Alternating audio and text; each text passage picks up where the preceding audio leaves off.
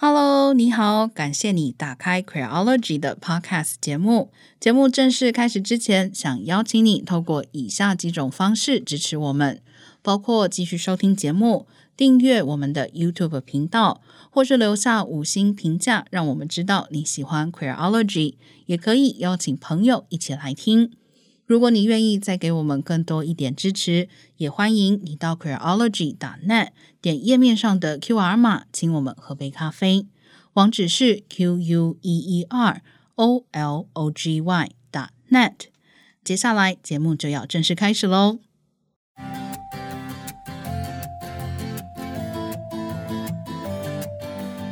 Hello，各位听众朋友，大家好，欢迎你们再次回到 Queerology 的 Small Talk，我是 V 太，我是娜娜。不知道大家听出来没？我跟娜娜今天的声音听起来都有点微密，因为我们两个这礼拜都生病了。我是感冒，娜娜是打疫苗起的副作用，所以如果我们俩今天半途声音破音啊，或者是头脑不清楚，然后你们听不懂我们在讲什么，还请各位听众要多多包涵。对，不好意思，今天要用这一把破锣嗓子，就是虐待大家的耳朵。但是还蛮高兴，娜娜终于有机会打到疫苗了。台湾的朋友们，如果接下来有机会自费打疫苗，记得大家要踊跃参与。但坦白说，我心情真的是有点复杂。当然有疫苗可以打是蛮开心的啦，因为在这个疫情底下是对健康多了一份保障。可是你知道，打疫苗之前本来就觉得，诶，我最近身体健康状况都挺好的呀。嗯。没想到打完疫苗之后爆发严重的副作用，就像经历了一场重感冒。到录音为止的现在，我打疫苗已经过去八九天了，我的嗓子还是哑的。对我个人来说，真的是蛮困扰的。嗯，真的是辛苦了。就希望疫情可以赶快过去，大家都可以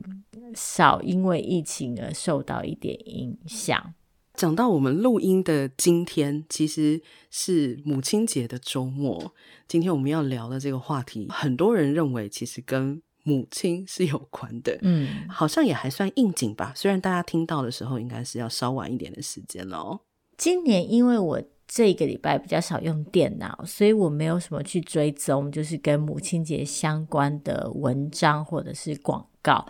但是我其实一直觉得很讽刺的事情是，每一年到了母亲节前的时候，我们都会看到非常多赞美母亲的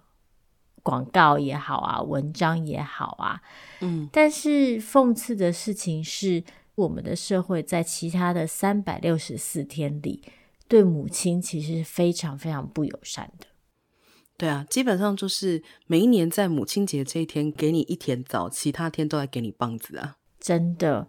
我们不只对母亲不友善，我们对于不想成为母亲或还没成为母亲的人也不太友善。其实这就讲到我们今天的主题了，主要就是最近也很多人在讨论的关于生育率跟少子化的这个议题。前一段时间有新闻说，美国的 CIA 公布了二零二一年全球人口生育率的预测。垫底的五个国家都在亚洲哦，分别是香港、澳门、新加坡、韩国，然后是台湾。台湾特别是最后一名。前一段时间，大家应该也看到很多 脸书作文哦，就大家疯狂的在讨论啊，为什么台湾的女生不愿意生啊？要怎么解决少子化的问题等等。但其实光是这两个问题里面，我觉得就有很多问题耶。没错。在我们设定今天的提纲的时候，其实我们有想过很多个切入方法，包括我们可以直接讨论说，为什么女性不想生小孩？有可能是因为这个社会对于孕妇非常的不友善，有可能是女性预期到她们在生育之后要回到职场的困难，或者是她们可能会面临沉重的母职负担。嗯，另外一个切入方法是，我们对于怀孕的身体的各种管制，可能会让女性觉得，一旦怀孕，或者是不要怀孕之前，女性就会觉得她们的身体其实只是被想象成一个单纯的生育工具。嗯，但说到底，我们最后回到的一个最根本的问题，其实是为什么少子化从一开始就被设定成一个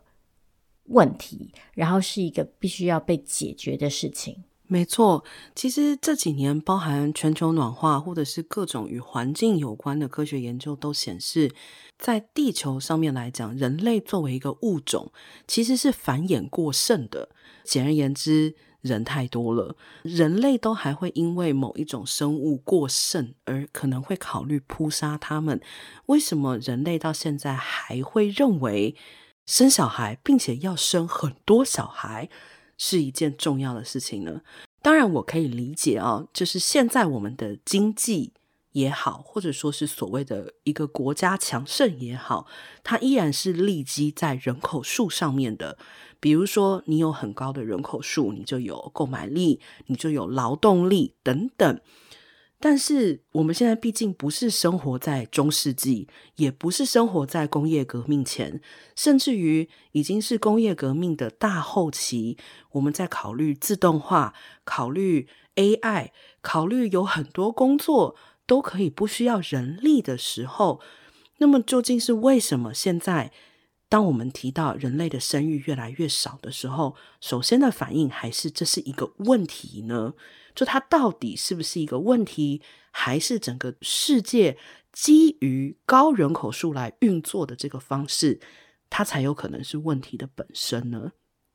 娜娜刚刚这段话听起来好像我们非常的反人类，但是，但是我一定要就是补充解释一下，就像娜娜刚刚说的。如果我们就当前世界运行的原则来看的话，当然少子化是会被视为一个问题，因为这关系到退休人口的退休金，关系到一个国家的经济生产力，甚至关系到一个民族国家如果要跟其他的国家进行武装对抗的话，你有没有军队的人力？所以，像刚刚娜娜说的。在我们目前整个世界运行的逻辑之下，确实我们是以人口数作为评估一个国家是否强盛、是否健康、是否有发展希望的标准。因此，当一个国家的生育率低的时候，预期未来的人口数会减少的时候，我们就自然联想到对这个国家的发展会有负面的影响，所以我们就觉得这是一个要解决的问题。嗯，但是。我们想要提出来的就是，这个发展的前提是不是一定要不断的持续被维持？我们是不是一定要不断的壮大，一定要不断的扩张消费，一定要不断的成长？这可能才是真正值得我们去思考的问题。尤其是像地球的资源已经被剧烈的消耗。气候也不断的在变差，有越来越多的学者提出，不生育其实是可以作为一个环境保护或者是反抗气候变迁的手段，因为事实上养育人口其实是一件造成非常多 污染的事情。除了这个层面，所谓问题到底在哪里之外，我们刚刚提到的很多网友的反应就是。少子化，我们就要来问，为什么女性不愿意生育？其实我觉得这个问题同样也是属于我不太清楚为什么要来这样设定问题的一个部分。之前的节目里面我也开玩笑的提过，就是我个人是属于。眼前的问题也要解决，但是最好能有更加釜底抽薪的办法。在所谓的少子化议题上面，我觉得去问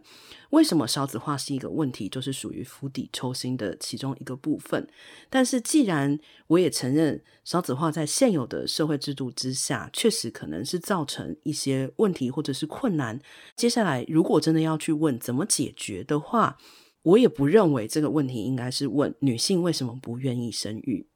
没错，最后小孩要从女生的子宫里面生出来，但是不愿意生育这件事情，如果只问女性的话，基本上就排除了其他的社会角色在生育这件事情上面，其实它是起到了很多作用的，这一个非常重要的问题角度。嗯，没错，娜娜讲到的关键就是，我们目前在讨论少子化，或者是在讨论。生育这件事情的时候，我们一来都把重点放在女性，二来我们的重点不仅仅只是在质问女性为什么不生育，我们还是在质问特定的女性为什么不透过特定的方法生育。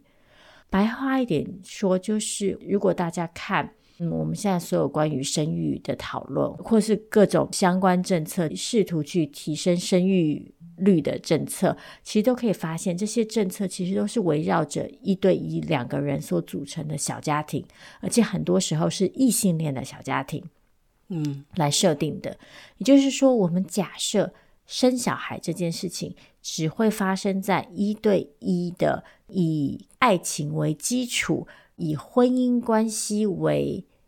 界定的。亲密关系之间，异性恋亲密关系之间，只有在这个脉络之下生出来的小孩，才会是一个具有正当性的小孩，才会是被我们视为就是 OK 对生育率有帮助的小孩。对我们所有的思考，所有的政策都是环绕在这个逻辑之上的。那我们就排除了其他生小孩的可能。如果有人想要单身生育呢？如果有同性伴侣想要生育呢？或者是其他不想要透过自然生产，而想要透过人工的方法繁衍后代呢？或者是有年长的女性还是想要生育呢？其实，在我们现在的讨论里，我们几乎从来不去考虑这些可能性。嗯，没错。像我刚刚讲，我觉得去问少子化为什么是一个问题，是一个釜底抽薪的做法。我觉得去问为什么。生育必须跟婚家绑在一起，也是釜底抽薪的一个部分。我想常听节目的听众朋友应该也都非常清楚，我跟 V 太的立场就是，我们不是反人类，但我们确实对于人类有没有必要生小孩是怀有疑问的。就像婚家这件事情，我们也并不是说现在就所有的人都去离婚，但是婚家作为一个制度，以及它与社会上很多事情绑。定这件事实，其实它是造成了一个问题之下的更多问题。就像刚刚 V 太提到的，我们对于女性为什么不生这个问题背后，其实带有太多的附加条件。因为我们预设的是，你必须是与男性结婚的年轻女性，然后我们才会来问你这个问题。今天如果说有女生说，我不想要结婚，因为我不想要承担婚家制度底下带来的众多后果。我只想要小孩，我想要透过人工生殖的方式，然后来生下小孩。我相信目前为止，社会上的大多数人都会持反对的态度，而这个反对的理由里面，大概十样有九样都跟婚家是有关的。可能会问：那小孩没有爸爸要怎么办？或者是？你一个女人要怎么样自己养小孩？当然，这些问题背后也还有很多的问题啦。我的意思就是说，这个预设其实真的，我觉得跟所谓的少子化作为一个问题本身就是矛盾的。如果你真的觉得人类生小孩很重要，人类多生小孩只要能多就好，不是更应该在生育的可能性上面去开放各种可能吗？但我们现在就可以看到，这里有非常明显的矛盾，就是我们认为生小孩重要，但我们又认为只有特定某些身份，或者说被某一些身份绑定的女性，必须要来负担这个责任。没错，与此同时，我们也会发现，我们不只觉得小孩只能透过特定的方式被生出来。我们也觉得小孩必须要透过特定的方式被养育，没错。所以，我们就会发现，伴随着生育这件事情，我们有很多的规范跟很多的想象。像很多人可能会说：“啊，生小孩不过就是怀孕十个月，然后进产房生这样子。”但事实上，这个说法实在是太过于简化生育这件事情。首先要提的是，这个怀胎十个月对于女性在生理、心理上面造成的负担跟影响。再来是生育的过程当中，女性在身体上面跟社会行为上面受到的规范。最后是生出来之后，养育孩子的过程，以及女性在家庭、在养育、在职场之间各种要怎么平衡，然后男性在这中间又扮演什么角色，国家在这中间又扮演什么角色？对，白话来说就是生下来之后，小孩谁要照顾？就是最直白的一个问题，但是在这个问题之上，即使现在大家嘴巴上都会说啊，这个就是大家一起照顾啊，这个不是妈妈生的妈妈照顾。嗯。可是我们去看社会上的很多现象，你就会发现这样子的预期并没有深入大家的心里面，直到现在都还会在脸书的贴文上面看到有医生说。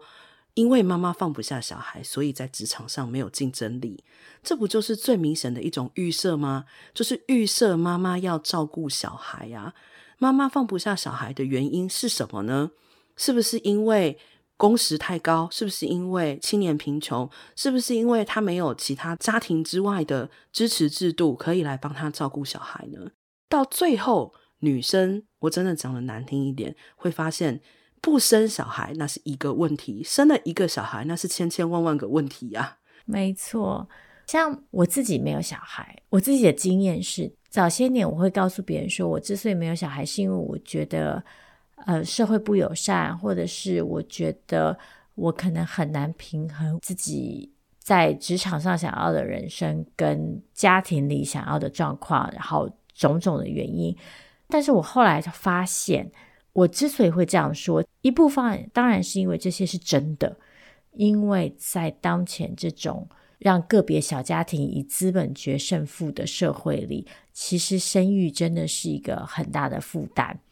但另外一方面，我发现我之所以会这么说，有一部分的原因也是因为我其实好像必须要把我自己描绘成一个。讲夸张一点，受害者的角色就是我之所以没有小孩，是因为我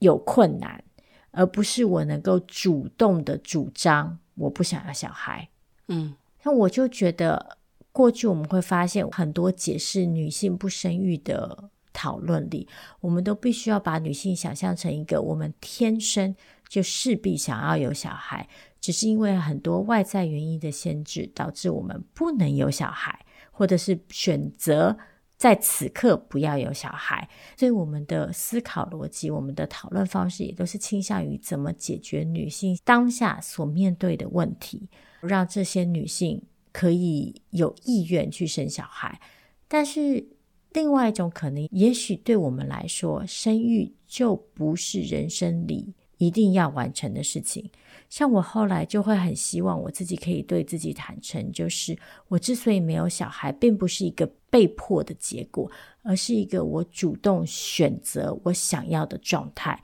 我不是 childless，而是 child free。嗯，就是我不是无子，而是我是选择不要有子。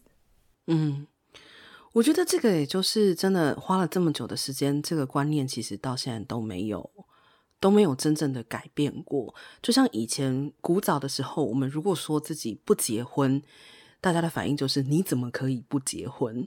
这是一种预设，认为你就应该要结婚。对于不要小孩这件事情，到现在顶客族这个名词都已经出现过、流行过，到现在可能很多人都已经快要忘掉它了，但是人们还是预设你就是要有小孩，这种。预设的枷锁，其实我觉得作用在每一个人身上了。今天如果你是男性，进入了一段异性恋的婚姻里面，我相信你如果选择不要小孩，也会经常的被人家问：“诶，你为什么不生小孩？”但是这个所谓的，我觉得也可以称之为母职枷锁的一部分，确实在女性身上作用，我觉得是非常明显的。从一开始，你就会被追问。为什么不生小孩这个问题，你几乎是从在年轻的时候，还在谈恋爱的时候，几乎所有的人就会预设你会结婚，并且你会生小孩，而且很多时候这两件事情是绑在一起的。当你说我不想结婚的时候，就会有人接着说，那你不想要小孩吗？或者是如果你说你选择不要小孩，那接下来这个问题可能就会问。那这样你还要结婚吗？这个确实是一种婚家绑定导致的一种对于你好像必须要有小孩所营造出来的一种社会气氛吧。嗯，没错。那刚刚用到的一个词是母职枷锁，我后来觉得母职这个职字用的真的是非常的精准。父权社会通常都会想象成为母亲是一个女性天然必经的过程，然后是一个女性必然有的愿望。但是其实很多时候并不是这样，很多时候成为母亲其实是一个职业，是一个工作。既然是一个工作，这其实代表很多事情。一方面就代表她必须要有一个适当的环境，她必须要获得适当的支持。第二件事情就是，我们就会看到，成为一个母亲必须要面对一组很特定的规范，而且这组规范会跟着民族主义、跟着国族情节、跟着科学的演变，跟着父权社会整个的性别规范而不同。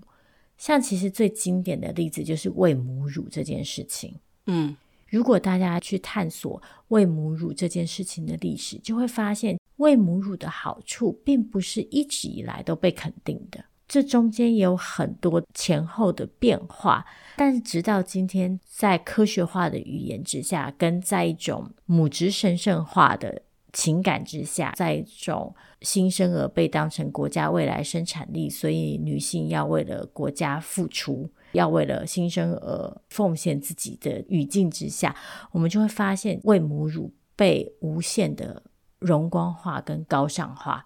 所以导致不喂母乳的妈妈就会被视为一个坏妈妈。嗯，这样子的讨论之下，就会忽略。很多妈妈因为喂母乳这件事情而面临了很多生理的、心理的跟社会的压力。嗯，确实，我对喂母乳这件事情真的是有一点点的阴影。我所以有一点点阴影，就是说，一方面我当然非常的支持，在比如说像是车站啊等地建立就是喂母乳的专门的母乳室，或者说我也支持在公开的场合，女性应该要有哺喂的权利。但是有一年吧，算是跟一个朋友去生产的时候，当时他刚刚从恢复室里面出来，然后在他的病房里面，可能就是这就是属于我个人的感觉，因为我跟我的朋友当然是有情感连结的，我跟他的小孩是没有情感连结的，所以对我来讲，当护士开门进来，劈头就说：“那你现在好一点了吗？我把小孩抱过来，你试试看喂奶的时候。”我的心情真的是觉得，我都不晓得我的朋友就经过了几个小时以后，他现在恢复的怎么样？为什么你现在就要来问他喂母乳的事情呢？就是这件事情的重要性真的排在这么前面吗？这个刚刚生出来的小 baby，就算再晚二十四小时喝到妈妈的奶，而是先喝了其他的所谓配方奶，这是一件罪大恶极的事情吗？我当时心里真的是产、嗯、产生了很多很多的。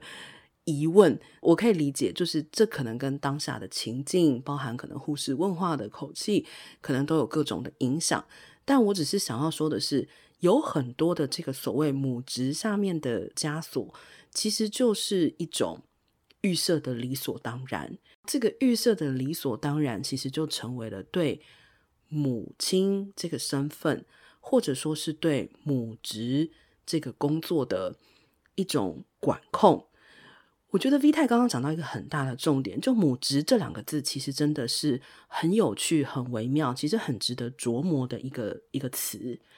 如果母职是一种职业的话，我现在忽然可以理解为什么刚刚会有医生说女性在职场上没有竞争力，是因为她们放不下小孩。他这句话的背后的意思就是，女性怎么可以选择其他的职业？你只能选择母职。你应该要选择你天性想要的母职啊，嗯、所以你去别的职业才会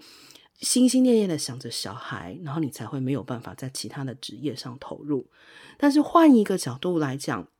如果母职真的是一份职业，是一份工作，假使这个职业下面真的有这么多清清楚楚的条条规规，你做这份职业就是要做到 A B C D E F G 的话。为什么这一份职业必须是女性来承担呢？难道母职不能只是一个职位吗？如果这世界上任何的职位都有这么清楚的 SOP，这个 SOP 必须是女性来负责吗？难道不能是其他的家庭成员、其他的性别来负责吗？嗯，再往下讲，如果这真的是一份职业的工作，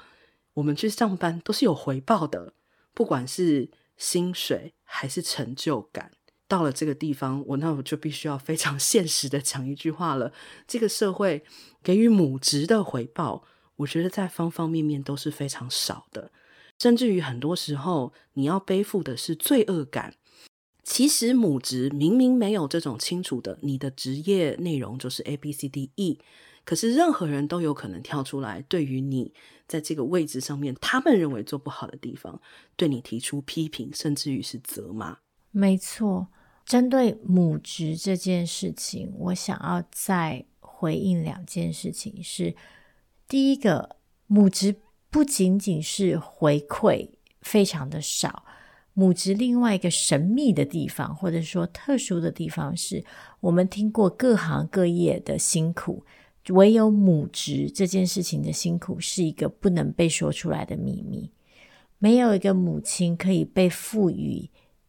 正当的权利去阐述身为母亲这件事情可能对她造成的压力、跟痛苦、跟不悦。嗯，就是我们都想象，仿佛成为母亲，你就只能是快乐的，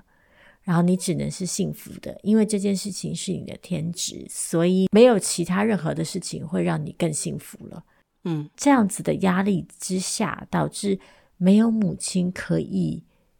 有机会说出在育儿的过程当中，他们感受到的挫折感，他们感受到的孤独，他们感受到的艰辛。所以，育儿其实是一件非常非常孤独的工作。嗯，这也就牵扯到我想要回应的第二点。娜娜刚刚也讲到，为什么这件事情只能由女性负责？另外一个可以思考的东西是，为什么这件事情好像只能由单一女性在一个连贯性的过程当中负责。嗯，我的意思是说，有没有可能生育的女性跟负责养育的女性是不同人？嗯，或者是一个女性生育之后，她可以跟其他的女性一起共同的养育母亲这件事情。我们现在把它想象的是一种在精神上跟在物质上。都必须要高度合而为一的，就是有一个女人，她要先在某个关系底下怀孕，怀孕了之后生产，生产之后她就势必要照顾。但是有没有可能这些过程是分开的？有没有可能不同的女性，或者是不同的男性跟女性，可以在不同的阶段扮演不同的角色，嗯，真正的实践用一个村庄来养一个小孩的这个概念？对，我们其实只要看一下这个社会上对领养以及被领养，还有继父继母的看法，大概就可以理解，我们确实对于不只是生育的想象很狭隘，对于养育的想象其实也是很狭隘的。这一套东西不只是对被预设必须承担这些生育养育责任的人，也就是。目前来讲的话，是女性造成很大的负担。其实对于小孩，对上一辈来讲，也是非常大的负担。没错，今天我们聊的方式比较发散，这其实反映了我跟娜娜最真心的感受。我们其实当然可以回去逐步的讨论，如果要让一个女性，或者是要让一对异性恋伴侣，或是一对同性伴侣愿意生育，到底有哪些重要的？硬体跟软体因素，包括了公共托育，包括了经济支持，包括了更好的劳动环境、更好的薪资等等等等，这些当然都很重要。还有打造一个对孕妇跟对育儿者更友善的环境，像我们常常听说，孕妇在搭乘大众交通运输工具的时候遇到不友善的对待，或者是带小孩出门的爸妈。会压力很大，等等这些事情，我们其实都经常在媒体上面听闻。嗯，这些当然都是重要的议题，我们也都可以逐步讨论。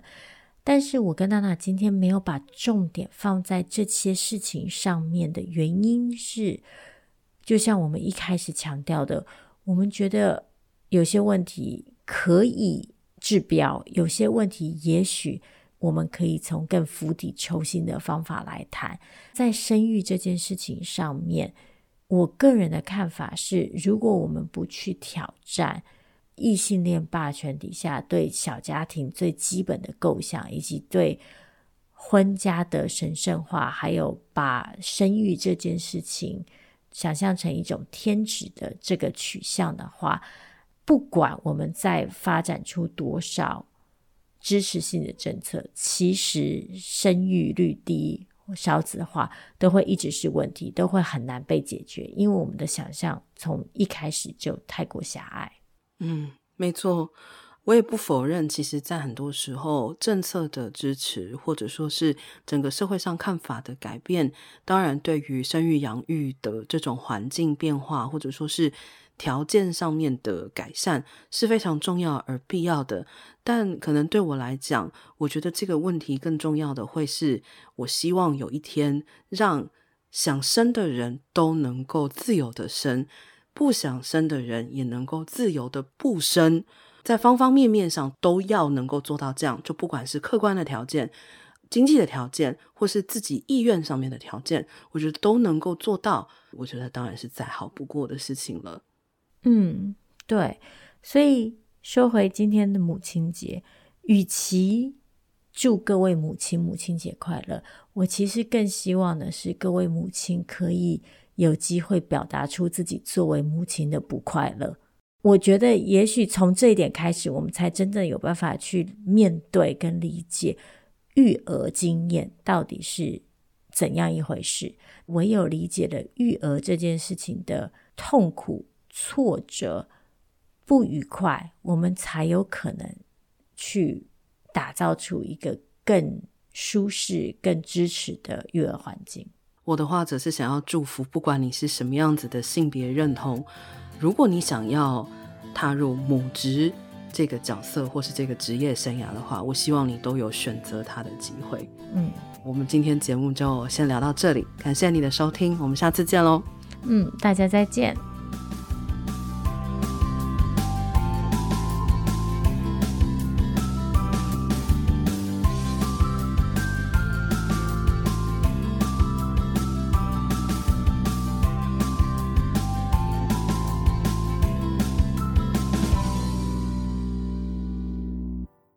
Hello, Creology 的听众朋友，谢谢你收听 Creology Podcast 节目。如果你喜欢我们的节目，你可以透过以下几种方式支持我们：你可以继续收听节目，并且点下订阅，或留下五星评价，让我们知道你喜欢 Creology；或是欢迎你把我们的节目分享给朋友，邀请他们一起收听。如果你愿意再给我们多一点点的支持，欢迎你前往 Creology.net 页面，点选网页上的 QR 码，请我们喝杯咖啡。Creology，谢谢你的支持，我们也会继续努力用心做出好节目。